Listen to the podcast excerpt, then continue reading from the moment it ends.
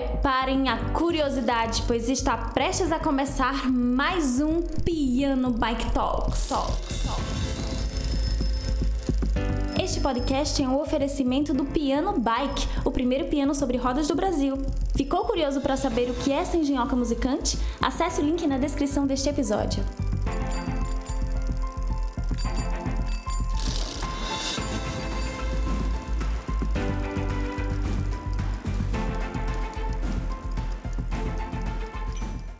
Today's episode, let's talk to Dan, a Danish couple which brings beauty to the streets through their art.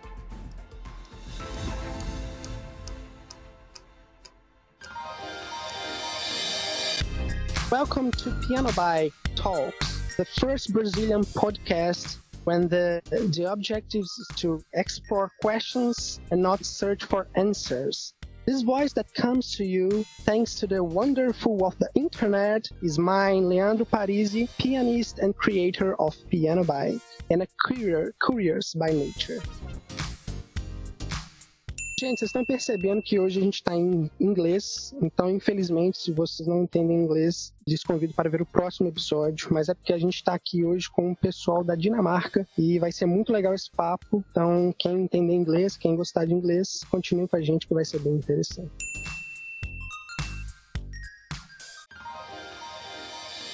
So, Sarah and Patrick, right? Yes.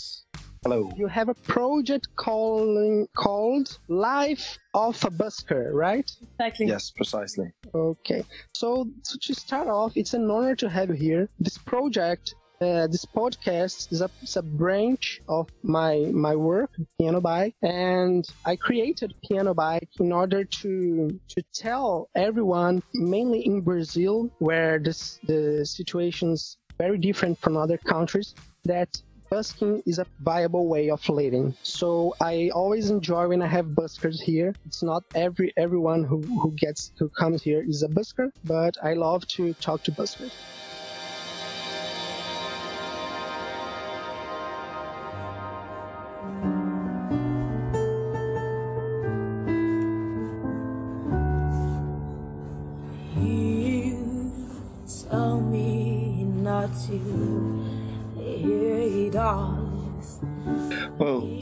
Name is Patrick um, Patrick Thompson, and um, and I play the guitar and uh, I sing as well and everything. And uh, I actually started busking uh, because Sarah told me about it. But maybe you'll just tell the story first.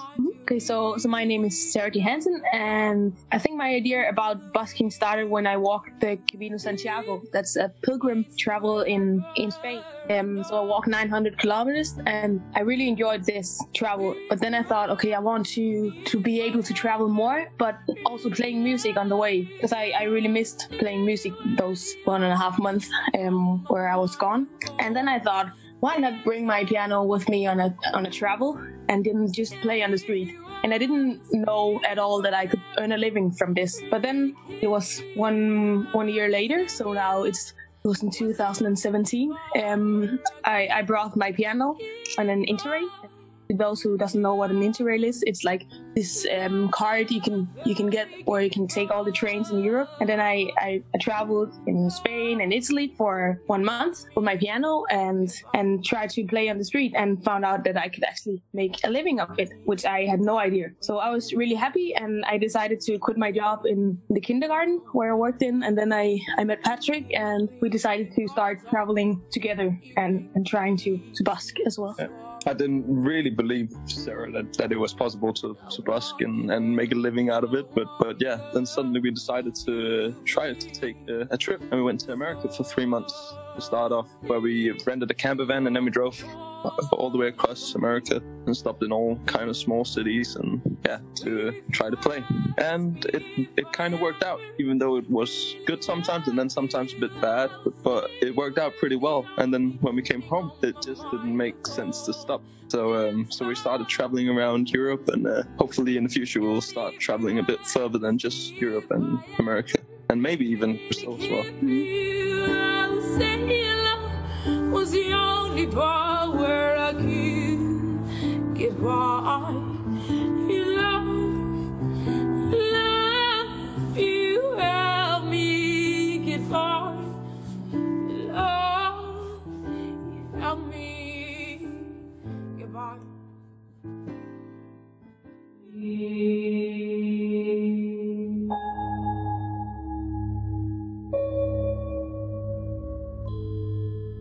As a busker, one thing that does not work is a self consciousness. A busker needs to be working. A busker needs to shed all ego and get down to work. Play your songs, play them well, earn your money, and don't get in people's way.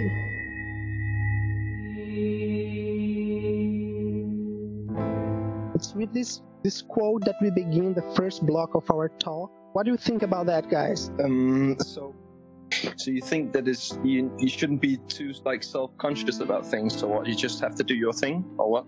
I guess uh, because we uh, we always um, us as buskers, we we of course always do our thing and play in the street and everything, but it's not just about uh, playing just for yourself. We also want to entertain people and everything.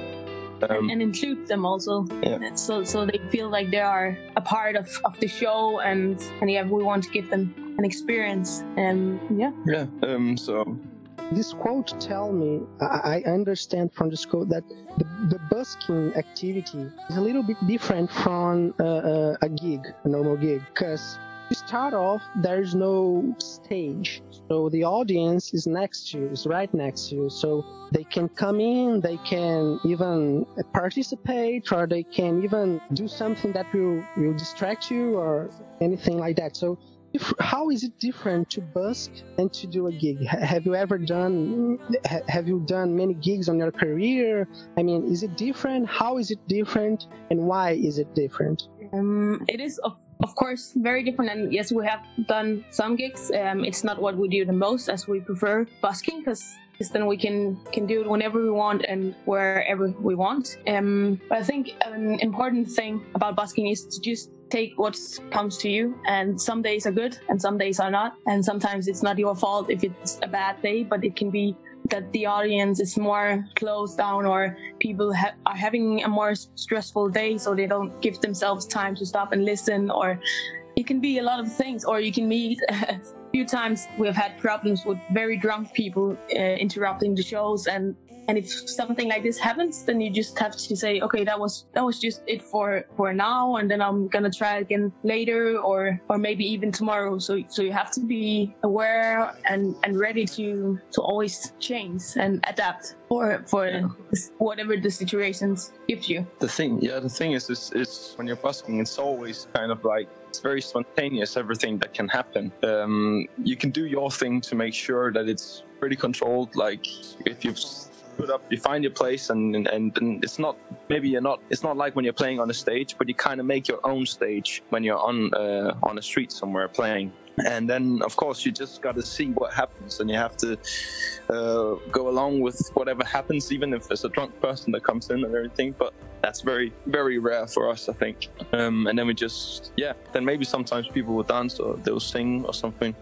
Um, whereas a normal uh, gig can be a bit different. For example um, say at a wedding or something. Maybe it's just like uh, kind of like a dinner music or something where where you're not really in focus and uh, and on the streets you can always be in focus i guess more than you can than at like a wedding or something. But also the, the gigs are more um, safe. Like you know what kind of money you will get you know what the situation will looks like more or less and where in the street you, you never know. It's yeah. Yeah but another thing is if in the street it, you're more like the boss i guess. It feels like you can decide when, when you play where you play and everything. Also but of course unless if someone thinks you're too loud or something and you have to move but that's an, another case i guess. Uh,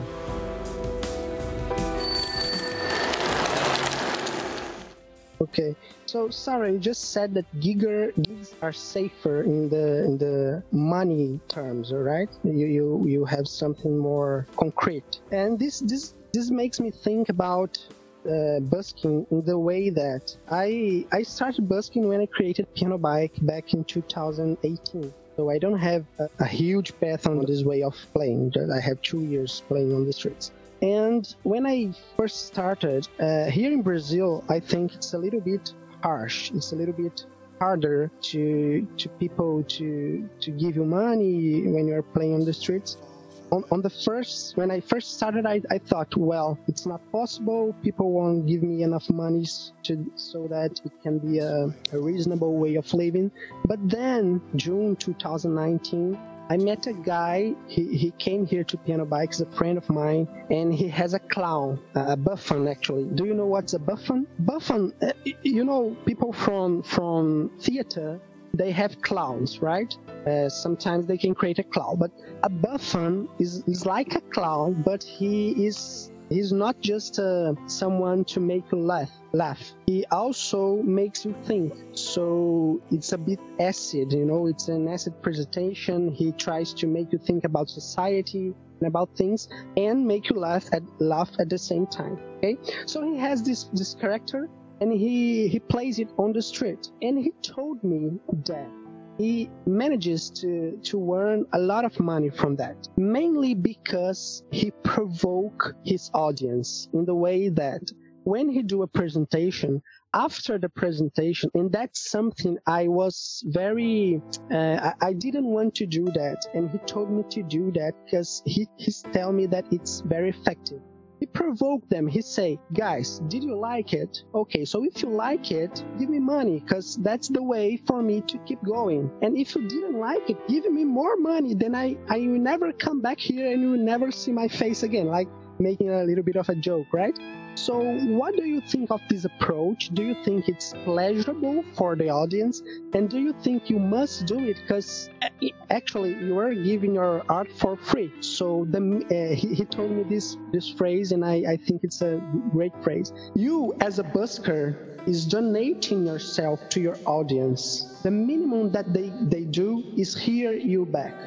That's what he told me. What do you think about this? This, this is a very, very, very big question, and, and we've actually talked about this so many times. Um, like if you should ask for money or not, because sometimes you, the money's not going to be that good, um, and then other times it can be really, really good. Um, but I think um, it really depends on your act. Uh, for me and Sarah, we play music, and um, we find that if we just get enough people to stop at the same time and like if we if we create a crowd then uh, then the money will come also if we don't create a crowd i have to say sometimes yeah if people just pass then they would just throw in money but maybe not as much money as, as if there is a crowd yeah okay. yeah so, but either way um, i think that um, what, what we feel is that the, the money will come either way, but uh, you also, of course, you can ask for money if that's what your act like.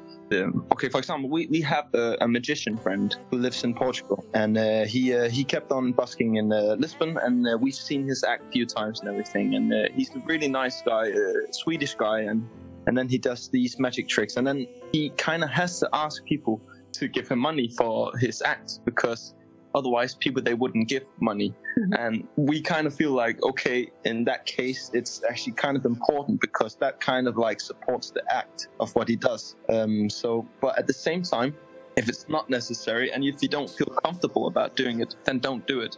Because i think it's it's also very very important to just like be you when you're on the street and you're playing because you have to give the best impression of yourself. You have to be able to uh, be the one you um, yeah be someone that you can be proud of and everything. And it doesn't matter if you need to ask for money and everything. I think that's perfectly fair and uh, and makes sense and everything.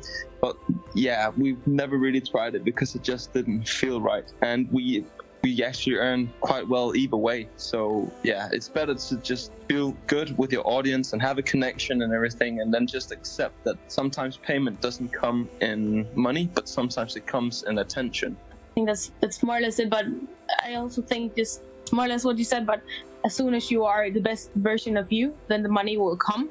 Um, so if you if it's for example I, I think of myself as, as being kind of uh, humble or uh, as, at least that's that's what I want to be. And I don't want to, to people to think that I'm only here for the money because I'm not only there for the money. Um, but it's still important for us. Otherwise we couldn't make a living. So I think what you could do um, is to say like um, like hello my name is sarah live of playing street and live of doing this and then that that's it that's what i say and i say that once in a while and just to let people know that I actually make my living of this, but I don't tell them in any way to give me money because that's only if they want. Yeah. Another thing is that actually also in, in Denmark, um, in some cities in Denmark, it's actually also illegal to ask for money. So, uh, so we have that problem as well. We also have like um, there's something called mobile pay, where people they can pay uh, through your number. People always come up to us in Denmark, why and ask us, why don't you have a uh, uh, mobile number so we can put money in there and everything? And, and it's the same thing. We feel like then it's more about the money than about the performance and about who we are. And like for example, for us, the most important is that people they uh, listen, but also like follow our adventure on Instagram or Facebook and YouTube. Just you know, because that then it's like then they're following, then they're fans, and then it's suddenly it becomes bigger than just money, I guess.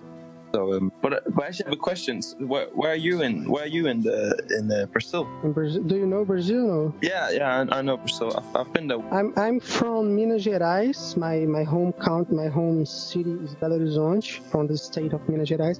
But I live in Rio de Janeiro, and I'm planning on on going to São Paulo Okay. soon. Are you always busking in Sao Paulo? Mm, you know, in Rio de Janeiro, t- uh, 2019 until August, I played every weekend. But then I started doing a lot of gigs with Piano Bike to to events of of businesses and uh, weddings and things like that. And then I, I had a little bit of a busy schedule and I wasn't able to play on the streets anymore. And and today in, in 2020, because of those of the, the pandemic thing, I don't know about this this Yeah, yeah, we're we're flu, I, I'm not able to play anymore until it gets better. But I have a project. It's called Piano Bike Caravan. Uh, Do you, have you ever heard the, of the Van Life hashtag?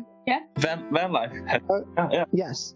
So I have this project where I plan to. I have an old VW bus. Okay, it's not a, a van. Uh, Actually, it's a van, but it's a VW bus.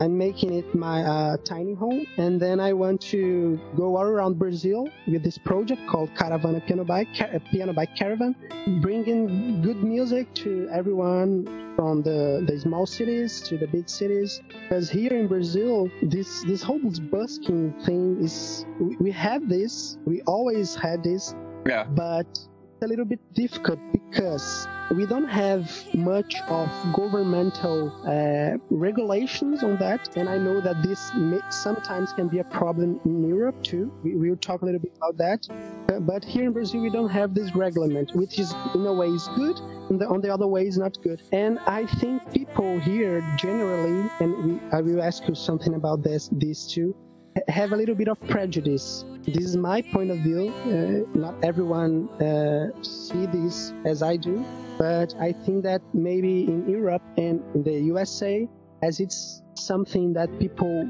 do more often, and we have more professional musicians doing it. Because here in Brazil, we have some people that do it, but they are not professional musicians, so they don't play very well. And this is not a problem, but the audience in general, because of that, they start to think that they begin to think that maybe uh, busking is something that people do just to ask money, and this is not a uh, authentic form of doing art.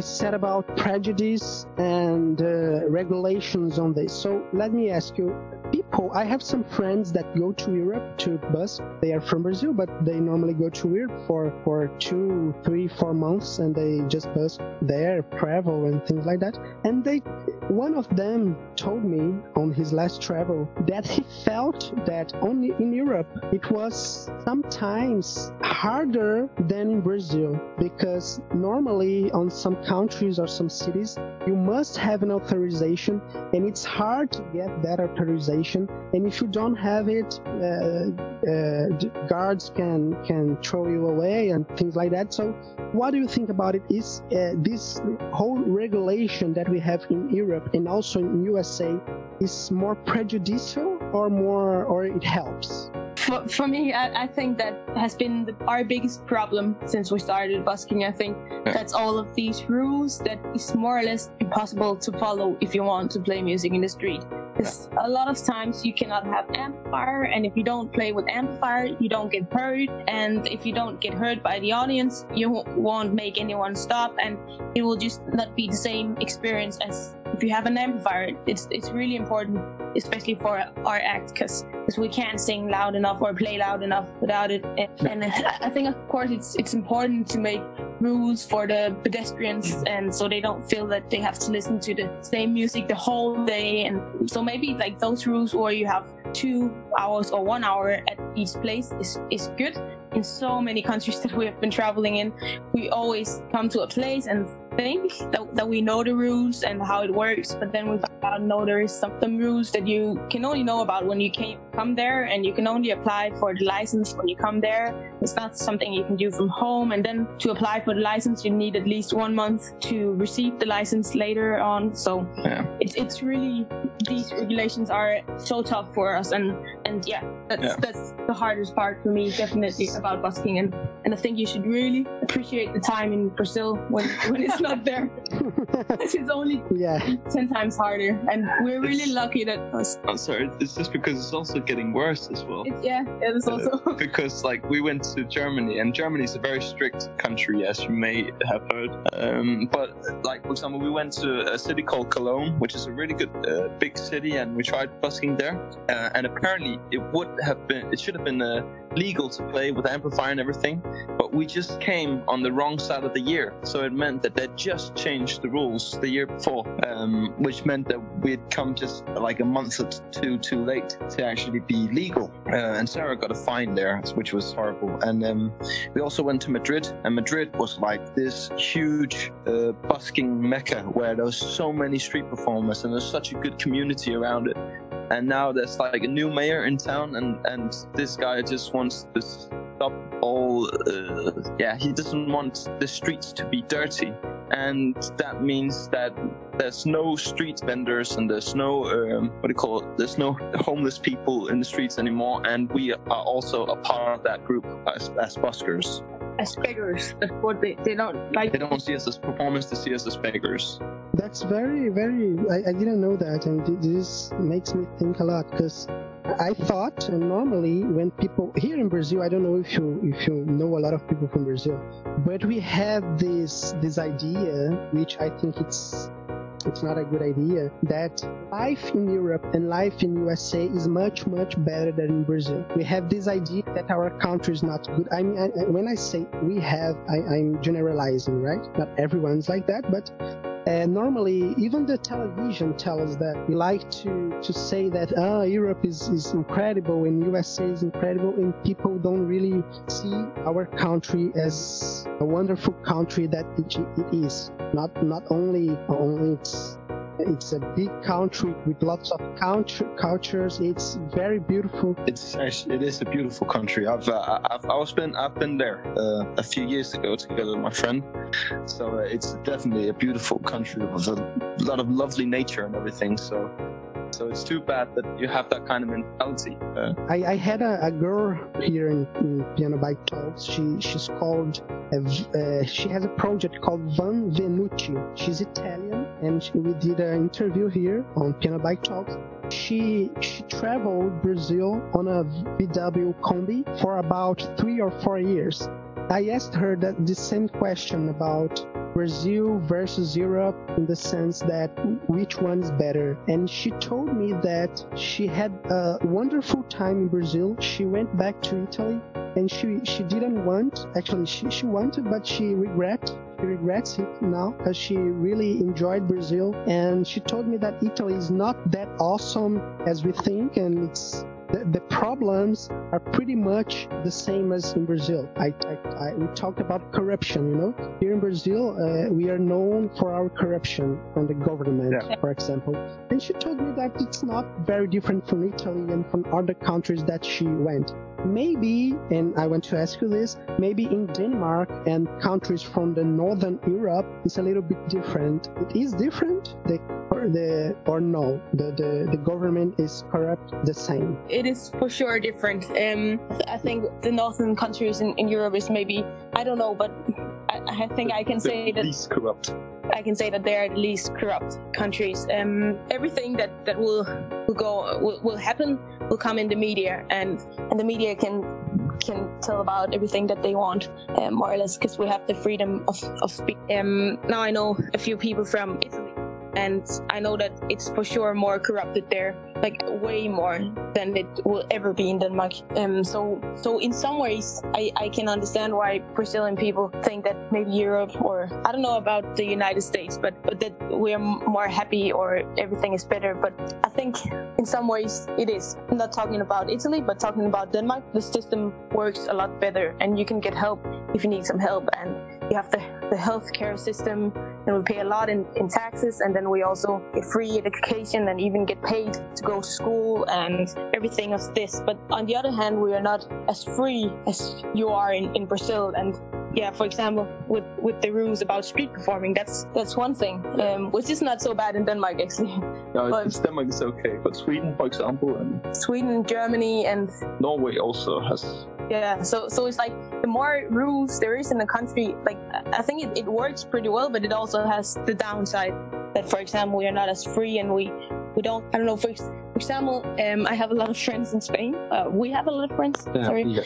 Um, every day or every night they meet to have a beer or something like this, and in Denmark you always meet at home, and it's it's a a different way of living, I would say. But uh, I don't think that one thing is better than the other. But I think that the system works better. something we talk about as well is also because now you- you're mentioning this with like uh, uh, with this girl who went back to Italy and then she figured out that Italy wasn't that nice. We often, me and Sarah, we talk about that it's so easy to talk bad about the country you are from. Exactly. So like when we've been in Italy, we've loved it there, and we've when we've been in Spain, we've loved it there, and when we've been in Switzerland, we've loved it there. In every single place we've been, we've kind of loved it uh, in their own way, in the way that that we think they should be loved, you know. But then when even us, we also had like weird thoughts about Denmark. Like sometimes, like oh, Denmark is a bit strict, and uh, we have um, yeah, Most everyone people. yeah, closed people, not as friendly maybe or something like that. But it's also just something that you say because then when we meet other people, they um, talk about Danish people. They say, "Oh, they're so friendly and they're so open-minded and they're always helpful and everything." And it's kind of funny because we come from a place where we thought, "Oh, that's that's not a thing," but apparently it is. It's just because you're so used to being in a country that that you just you start making up these stories and, and it doesn't have to be true you know. Sometimes you can also just like the place where you live you have to see all the good things as well so, um, so we talk a lot about I agree with you, but I don't totally agree because I, I will give you an example from Brazil. Okay, Brazil is known worldwide for being mainly Rio de Janeiro, which is the, the city I live in now. It's known for being a warm country and everyone is well well receptioned here and things like that. But I see that Brazilian in general they treat foreigners differently from their own kin. They want the foreigners to think that Brazil is awesome and then they treat them very well. But on the normal days, on their daily routine, they don't treat Brazilians as kindly as they treat.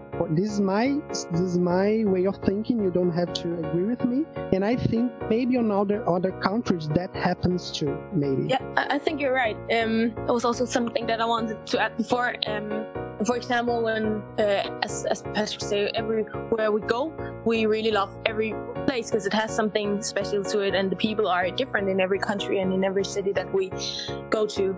But in every place, people always come and say, oh, "I'm sorry for my people." If, for example, if I'm in, if we're in Germany, people come and say, oh, "I'm sorry for this German people here, and I hope they have been treating you well." And we meet this all the time. So, so maybe you can be right about that. When you live in a country, you treat each other differently, but you also expect from your your people in your country treat you like this, if it makes sense. Um, so you kind of have like an agreement that that this is how we treat each other yeah, exactly. Whereas when someone comes from the outside, it's pretty much a guest. So, for example, when we come to another country, we're a tourist. It means a guest, and then you kind of like treat uh, your guests like you would treat your guests, I guess. hmm I, I think like here, um, what we hear a lot in Denmark is that like Danish people talk a lot about that Danish people is very uh, closed and and everything like this. But because we think so much about that we are closed, we also expect a new person that we meet to be closed, and for that reason, we also want to open up ourselves. Yeah. So yeah, I, I don't know if it makes sense. Yeah, so we kind of like attract what we what we think we will get. Yeah, yeah. This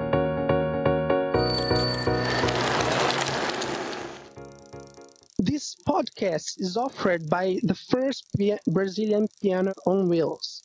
I must tell you that we have a crowdfunding project. The link is on the description of this episode. If you want to help us, just go there and you can learn more how to do it. We also have a Telegram group to where you can participate. The links is on the description.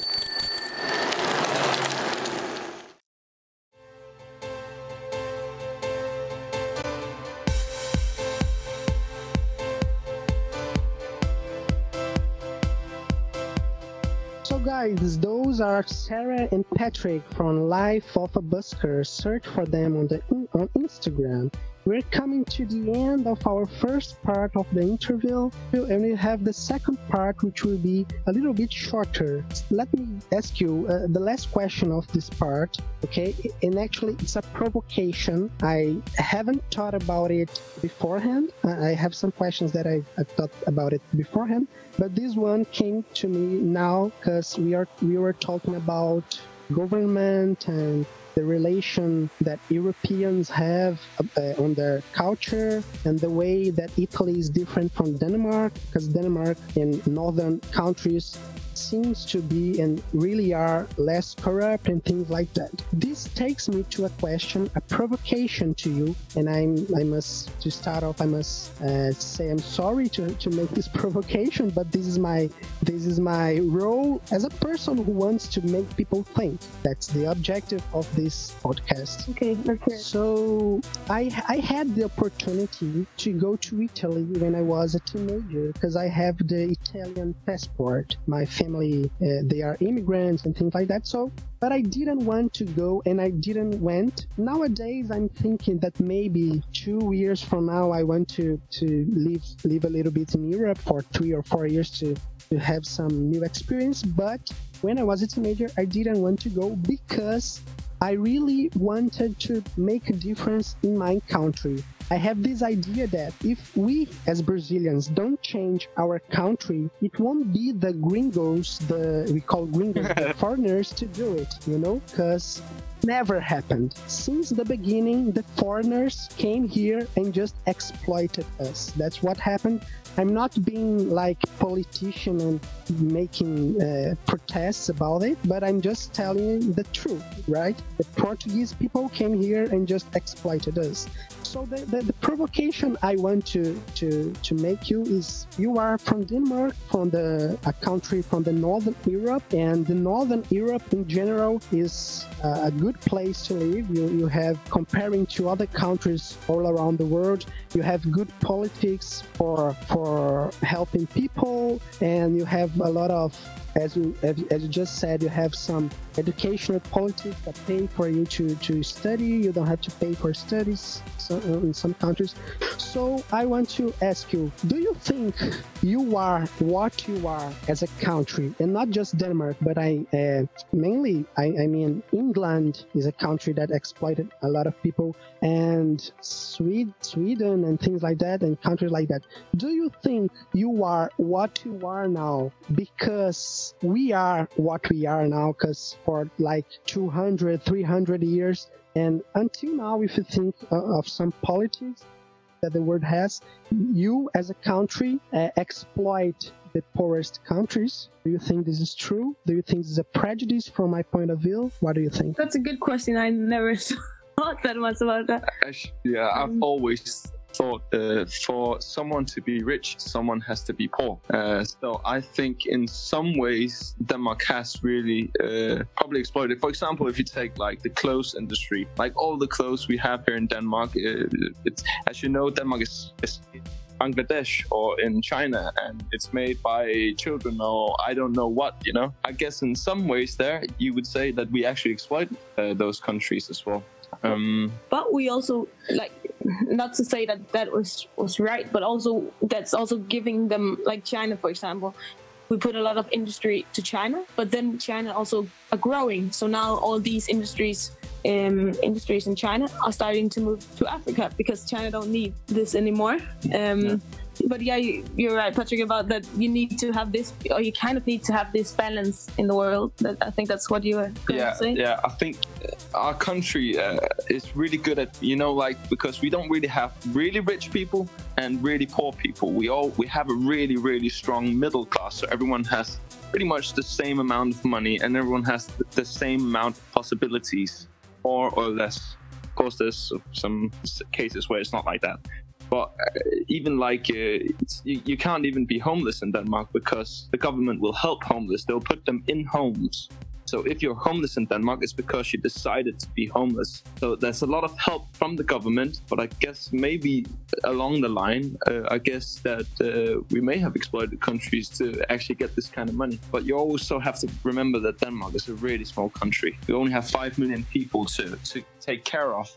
And if five million people kind of agree on a system, then that then we'll make that work, you know. Whereas you have Brazil, which I don't know how many people are in Brazil now. Must be more than 100 million, more than that, right? 200. Yes, 200 millions. Um, and it's a huge country, and it's and if you need to gather so many people to to agree about something, it uh, suddenly you're not gonna have as great politics, No. Yeah, I, I agree with you. Yes, I, I understand that when you are a small country, it's easier to to have those kind of politics. But if we think about proportionally, it doesn't make a lot of sense because as we are bigger, we also have more people working, we also have more local governments, and if things were more organized and more, and if, we were less exploited in our history, we could be more organized locally so that we, we wouldn't have to make 200 million people agree, but we could make people from the, the southern part agree with something and the northern part agree with another something, and then have a. But this is my idea. I don't know if it would work. It, it could be. It, it, it could be. Um, I don't know how much we, we have destroyed for you, but I also don't don't like to, to think that we need to have poor people to have rich people. Of, of course, we need that, but I think there, there is a bigger way to find a middle class which I, I personally think that Denmark is a, good example of. Um, but you you won't make make any country um, or every country pay as much in taxes as you do in, in Denmark. But but I I like to think that that the world don't have to have like this huge um, poor parts to have good parts because I, I think that it will evolve in the better situation for everyone and not only for the rich people and for for well-developed countries as Denmark, but also for Africa and, Asia and South America, they can also evolve to the to the better.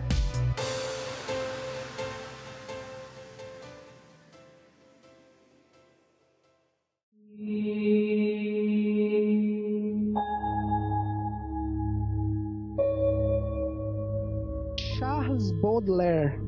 Do you know we will find the new?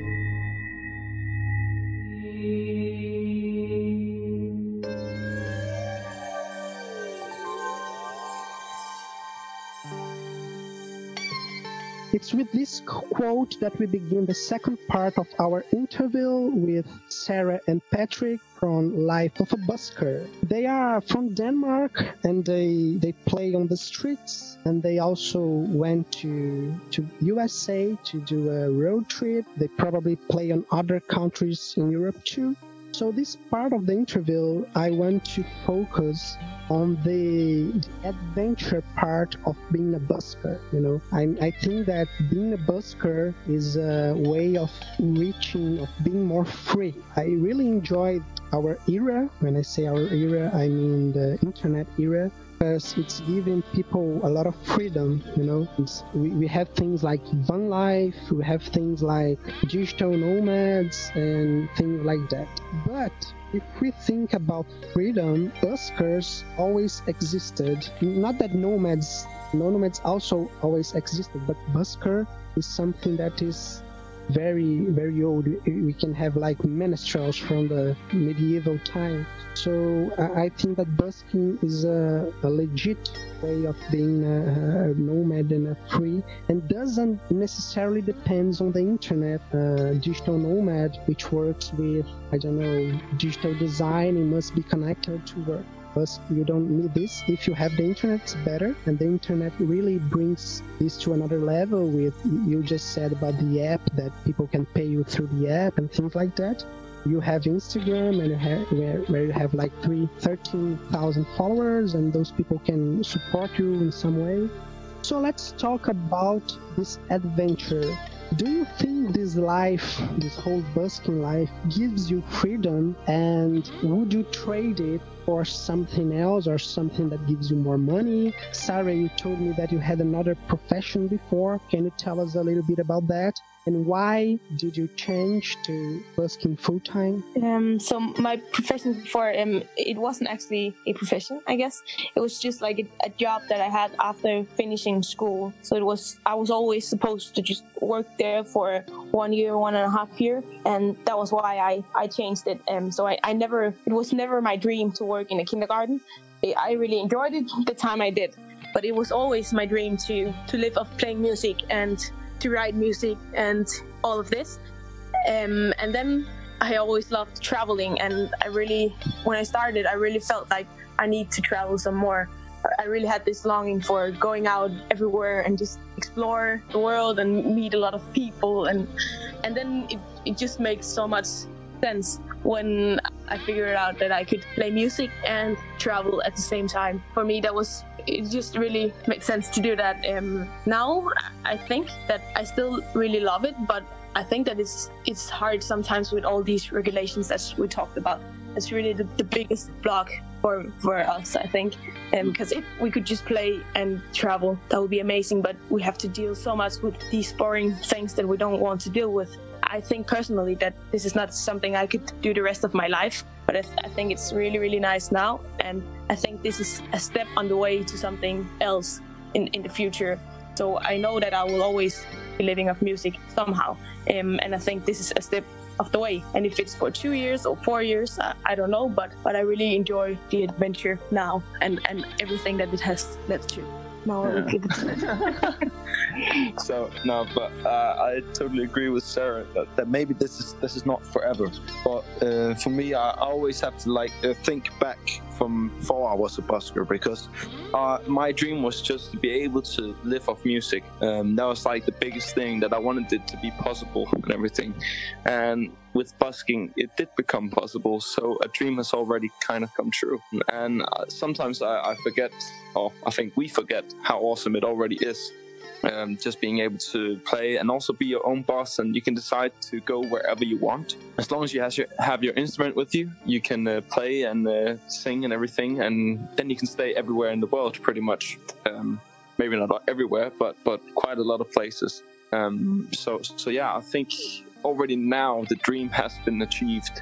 Uh, but i can also feel now that with all the regulations it's also it's putting a huge stop for what we really want to do. And we don't want to feel like that we are homeless people or something like that because a lot of people that's what, what we are being like um, uh, like sometimes treated like yeah because then you have like 99% of people who come by and even some people who come up and talk to you and and they're so happy and they're so glad that you're playing and you're lighting up their, their place and they make sure that you know it. But then there's just a few people who get annoyed or someone who lives on the street where you're playing and then they get really annoyed and, and yeah, it's all those small interruptions that, that, that sometimes, yeah, they take up more space than they should. Um, so, so it would be nice to also just release some of our own music and yeah, maybe come to bigger uh, stages and everything. And that's also why we're trying to grow our Instagram as much as possible, and mm-hmm. now we also have YouTube and have Facebook as well.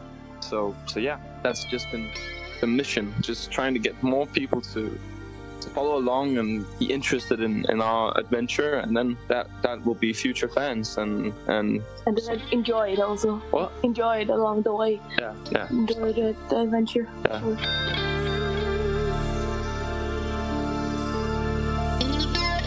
Do you know what the word wanderlust means? Wanderlust.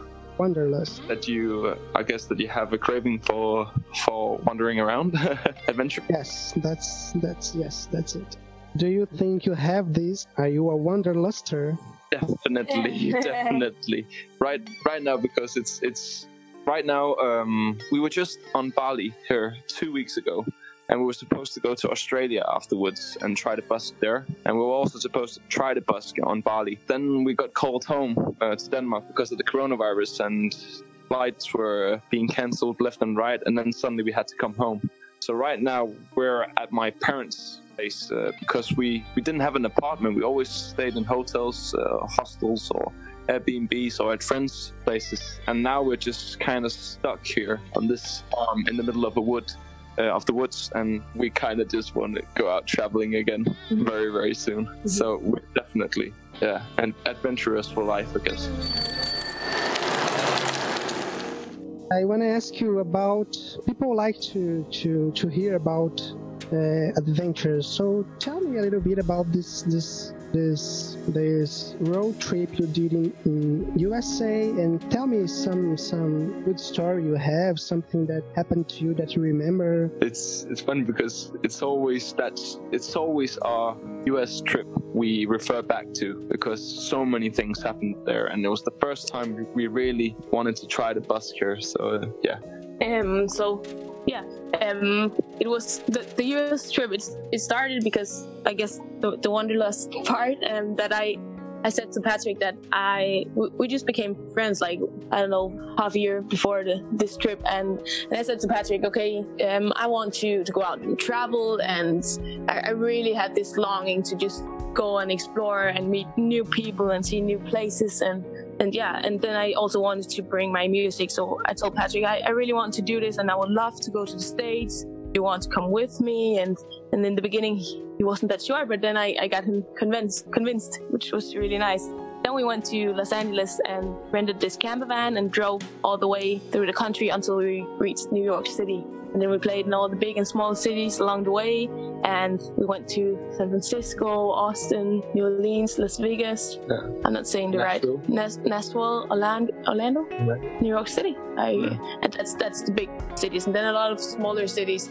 And that was also the trip where we became a couple. So we came home from this trip a lot of things had changed. Because at that time i just thought that okay this was just a trip with my friend for three months and then i would go home to denmark and find uh, maybe move to the capital uh, copenhagen and start my music career there. But then my whole world just changed in this trip because because I found out that okay now I'm in a relationship and we we want to do the same thing and we want to travel some more and and I didn't know that. Um, know what to do. Yeah so so so yeah we just started to travel more and then one travel took the other and afterwards yeah we went to to France and, and England and Spain and France again and Portugal yeah. Um one more. Switzerland Switzerland. Germany, the Netherlands. Yeah yeah I have one that, I- that I kind of like. Uh, we were playing in uh, Las Vegas, um, and there's not really any like squares you can play there. Um, but there is like these bridges that are suspended over these huge roads on the strip, where there's a lot of like casinos and everything. So uh, we were playing there at nighttime, and we didn't have a lot of space and everything. And suddenly there was the these two uh, two girls who had just gotten married and they started just like dancing on this bridge where there's so many like uh, people going by and uh, and they did they donated a hell of a lot of money uh, just for me and Sarah uh, and yeah that was like the moment where I really realized this is this is gonna work out um, so yeah. But yeah they were, they were really really sweet. I don't know what uh, else I had to say there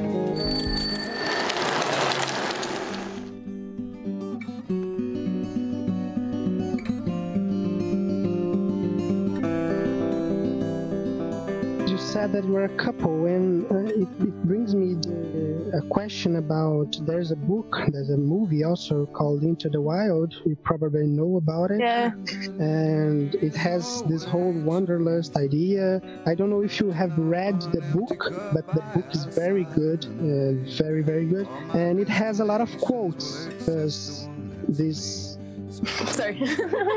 I, I have talked a lot about this this movie. I, I It's one of her favorites. Yeah, yeah. Have you read the book? No. But not you haven't read the book though. No. So you should. It's very, very good. So th- this Alexander Supertramp, which is the the protagonist of the story, he read a lot of authors, you know, a lot of books, which gave him the motivation to do it. And on the on the book, on the Into the Wild book, you have those quotes there that you don't have in the movie.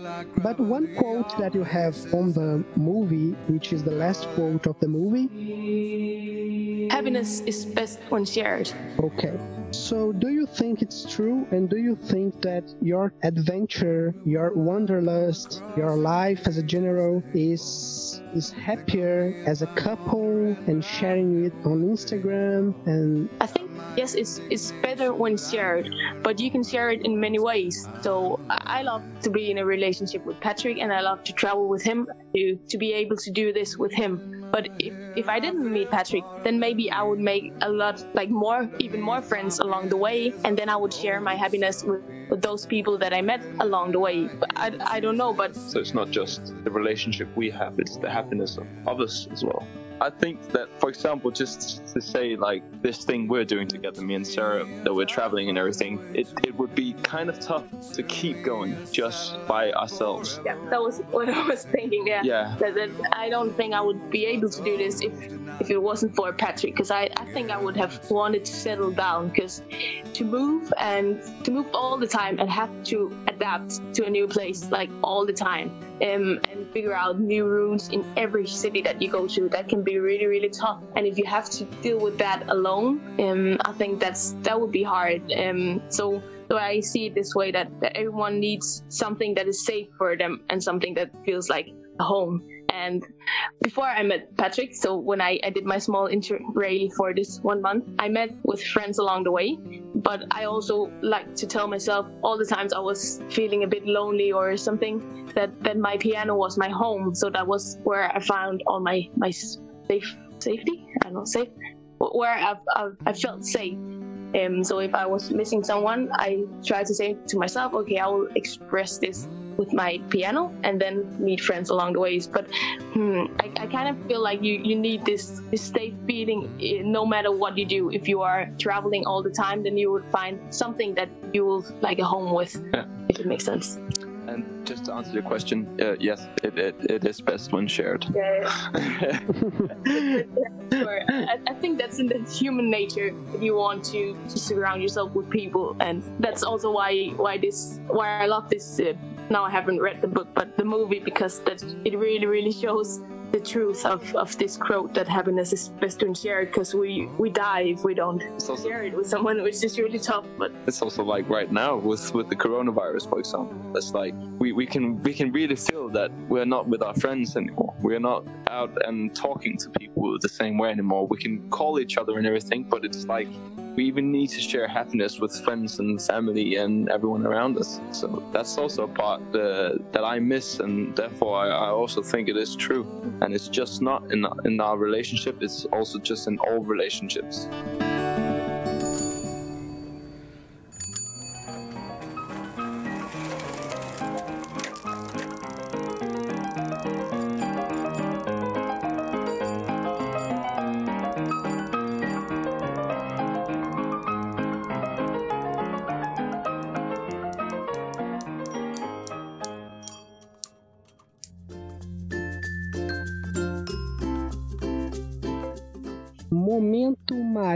Gabriela. Marília Gabriela is a is a person from Brazil who has a program where she, where she interviews people and is one of my my inspirations.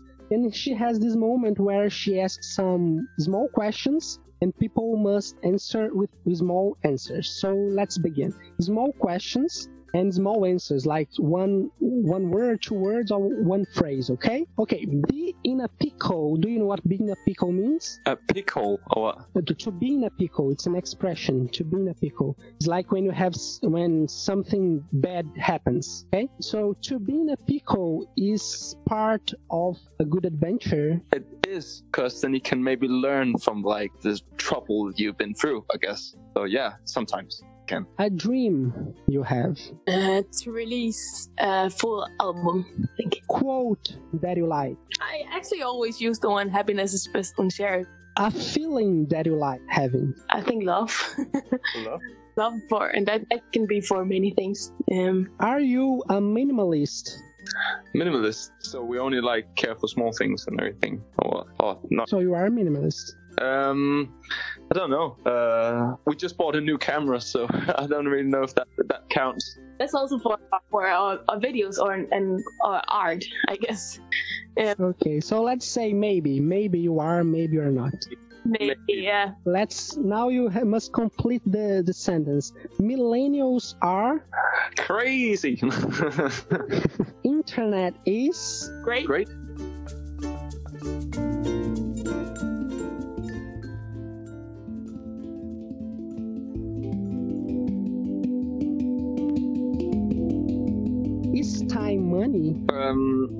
It's time money. I've always thought that wherever you put your time, that's incredibly like important. So I've always thought that time is kind of money because, for example, like if I play in the street, if I spend an hour, that time equals a certain amount of money. But I think more than just money, I think time is is valuable. Yeah, that was exactly what Yeah. I was wanting to say. Valuable can, can be used as money, or it can be used as like this this value of time. You can use spend that for m- making new music, which can in the end afterwards lead to money. But so in in the end, I think it's it can be money, but it Yeah, it's Yeah. more just time is valuable. I think is more of our alley, I guess. What is love? What is love? Uh, You don't hurt. Hmm. Okay, I I think there is what you think love is, and there is unconditional love. For me, love is is everything. So it can be between me and Patrick. It can be to the music that I made. It can be to a stranger that I, I never met before and that I will not even talk with. But maybe passing someone that you don't know, um, it can you can still feel a sense of, of love for them. But just like a connection, a human connection or caring sense. And I'm not sure what, what love is, but I think love is, is everything. And it can be whatever you want it to be. It can even be maybe love for a house if it's it's a place you really enjoy to spend time. It can be many Pet.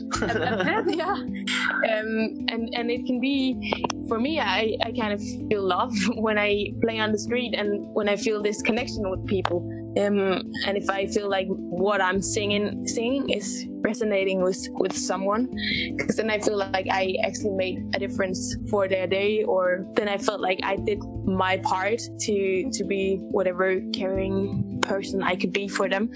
Um, but I think love can really be be everything, um, and it is in everything, and it is in all of us, and every living thing here in this world. Okay, I don't know what more to say. Patrick, do you want to add something? Okay. What is purpose? purpose um purpose i think for example like something that you can't that you cannot not do for example like like a sort of a passion for example like i music is something i do not just because i love music but also because it just it's the right thing for me to do for example uh, so I think it's that's a kind of a purpose in some kind of way.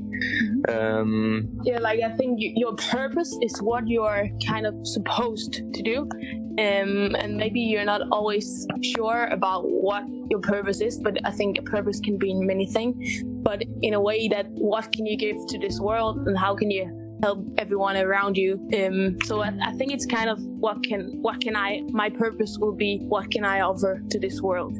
yeah, and also just purpose is also just being who you are and also following beside the things you feel inside always. Yeah, definitely, definitely, and through that, Yeah. see what you can offer to the world. And this is a question that maybe you don't want to answer, but let's go.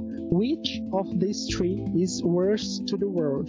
The capitalism, the communism, or, or the church? oh, you just changed that, didn't you? Um, I I actually don't think I want an answer. No, to be honest, I- I, Okay, put it aside. I think it's all there for a reason. Let's put it like that, and that's that's how I feel. Um, because everything I can kind of relate to in some sort of manner, and therefore I feel they have a reason to be there. and, and everything has a part of of cre- um, has been a part of creating the world that it is now. So I think all of the three things has been important to to how the world is now. Okay, so no polemic on this episode. So Patrick and S- so Patrick and Sarah, the last question and the easier of all. Okay, Patrick and Sarah, what is life? It's doing what you love, guess. Doing always doing precisely what you feel is the right for you. That is what life is supposed to be. Uh, I agree. I agree. And, and listening to what what your heart says and Does that make sense? your stomach says, your intuitions, um, and and during that, um, I have struggled for a long time to trying to make everyone around me happy and do what everyone wants me to do, but that was not life.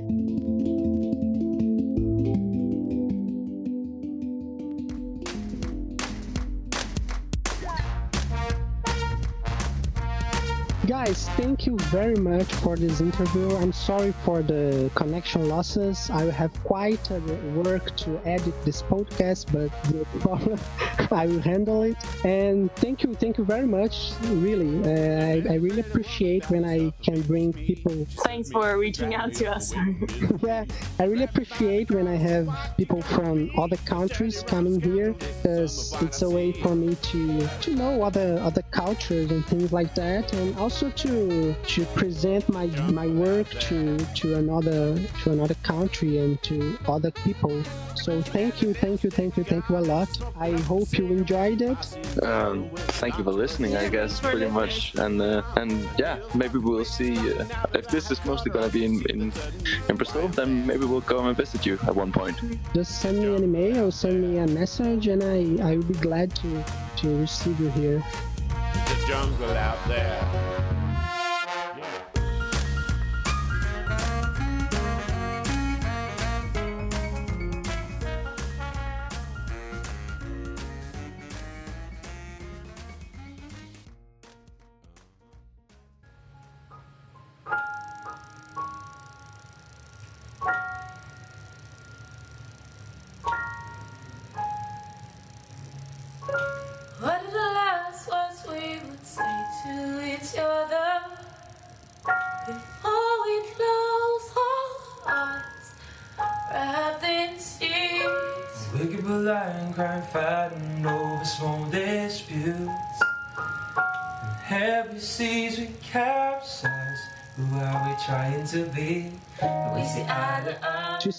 With, let's say a book that you read and that you like and that you would recommend to someone. Okay, right now I'm I'm reading the book of Mark Manson called The Subtle Art of Not Giving a Fuck, and it's it's not the most pretty title, but I'm sure that a lot of you who read this will will love it. And I think he's actually right now living in I'm not sure if it's in Brazil, but he's living in South America, I think, or at least he did. Or I'm not quite sure, but he's it's like this self-development book, but it, in a really funny way. Um, yeah, I, I really love that book. Who, who is the author? Ah, okay. You should check it out. I think you will like it. I, I will check it out. I out. do that. Patrick? Um, well, we're, we're starting to like read these self-development books, and I'm reading something called Mindset, which is about uh, just changing mindsets and everything. Uh, Okay. Just to believe that, that that you don't have that you can always evolve in some kind of way, yeah, even though if your mind speaks against it. So um, I'm reading that right now. But if you want me to talk about a book, I love, the, I really love the Harry Potter uh, books. So Harry Potter. Yes, yes, it was, that was an amazing read, but uh, but that's a long time ago since I read that. Great. A movie. a movie, oh, Yes. I love movies. So the, yeah, let's see. I love a lot of movies. I like uh, a lot of Quentin Tarantino's movies. I, I loved uh, Once Upon a Time in Hollywood and Django Unchained. I love that as well. Uh, or Parasite here the other day, which was amazing. The Korean, uh, South Korean Yes. Great. so I'm uh, happy they won the Oscar as well. Um, I in general just really love movies with yeah. Sometimes if they're a bit dark and everything, I like that as well. And if they have more to tell, that's just amazing. So um, what about you, sir? Hmm. I, I never know what to say when people ask me about my favorite movie because I actually I don't watch that many movies. Um, hmm, I, I don't know which one to pick. Inside Out. yeah, that's a kids movie. Yeah, No, it's not a kids movie. It's a good. It's a good movie. My my little sister really loved that movie, and I I really agreed with her when I watched it. It tells you a lot about the inner feelings that you don't understand when you're a kid, and I, I really resonated with that movie because I could see myself being a kid and thinking all of these feelings. Mm. And yeah, maybe that that. Okay, Yeah. that's great. A band or a group or a singer or a composer or maybe a music genre that you like. Mm, I think maybe my favorite would be Adele. Ah, Who? Sheeran and Jason Mraz. Adele? Yeah, Yeah, Adele. Okay, and you, Uh, Patrick? I like uh, Ed Sheeran and uh, Jason Uh, Mraz. Jason Mraz is also Yeah. one that I listen to a lot. So Um, in general, a lot, Okay. a lot more, but maybe I have to pick one. Okay, a person uh, s- uh, can be a celebrity or a historical person that really, really uh, we just lost you. influence you. can you hear me? Can you hear me? Can you hear me? Yeah, now we can. Okay, two more questions and it will be over. So, a person that, a person that you that you that you like that inspires you. Person that inspires us. Um, like a famous person. Yeah, anyone Uh, can be your mother, your father. I don't know. Okay, okay. Hmm. Okay, a person that is okay. Can I say two? Okay, so one will be one that is famous. Um, that's Jay Shetty, and I, that's a, a guy that has been a monk, and he's really, really smart, and I love to listen to his podcast. And yeah, so so Jay Shetty. Um, and then I would say my best friend, and mm, my best childhood friend, and we have been friends since forever. And and she has helped me through everything in life, and and yeah, I think it wouldn't be the same without her. Right. Patrick. Do you want to add something? Uh, Sarah. I am a curly girl and I play the keys with a voice that digs so deep to unlock the surgeon of the scars. Where's my mind when I'm outnumbered by mankind? So scared to fall behind, living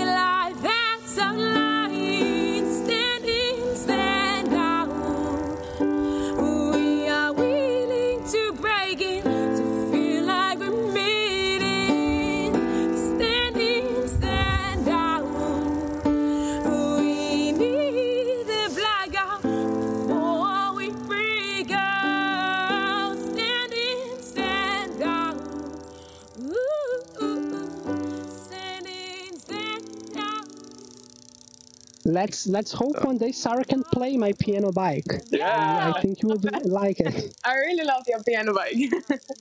cool, and I love I love to bike also to ride the bike. So when I saw your piano bike, I was like, wow, that's amazing. That's something that I would. Great.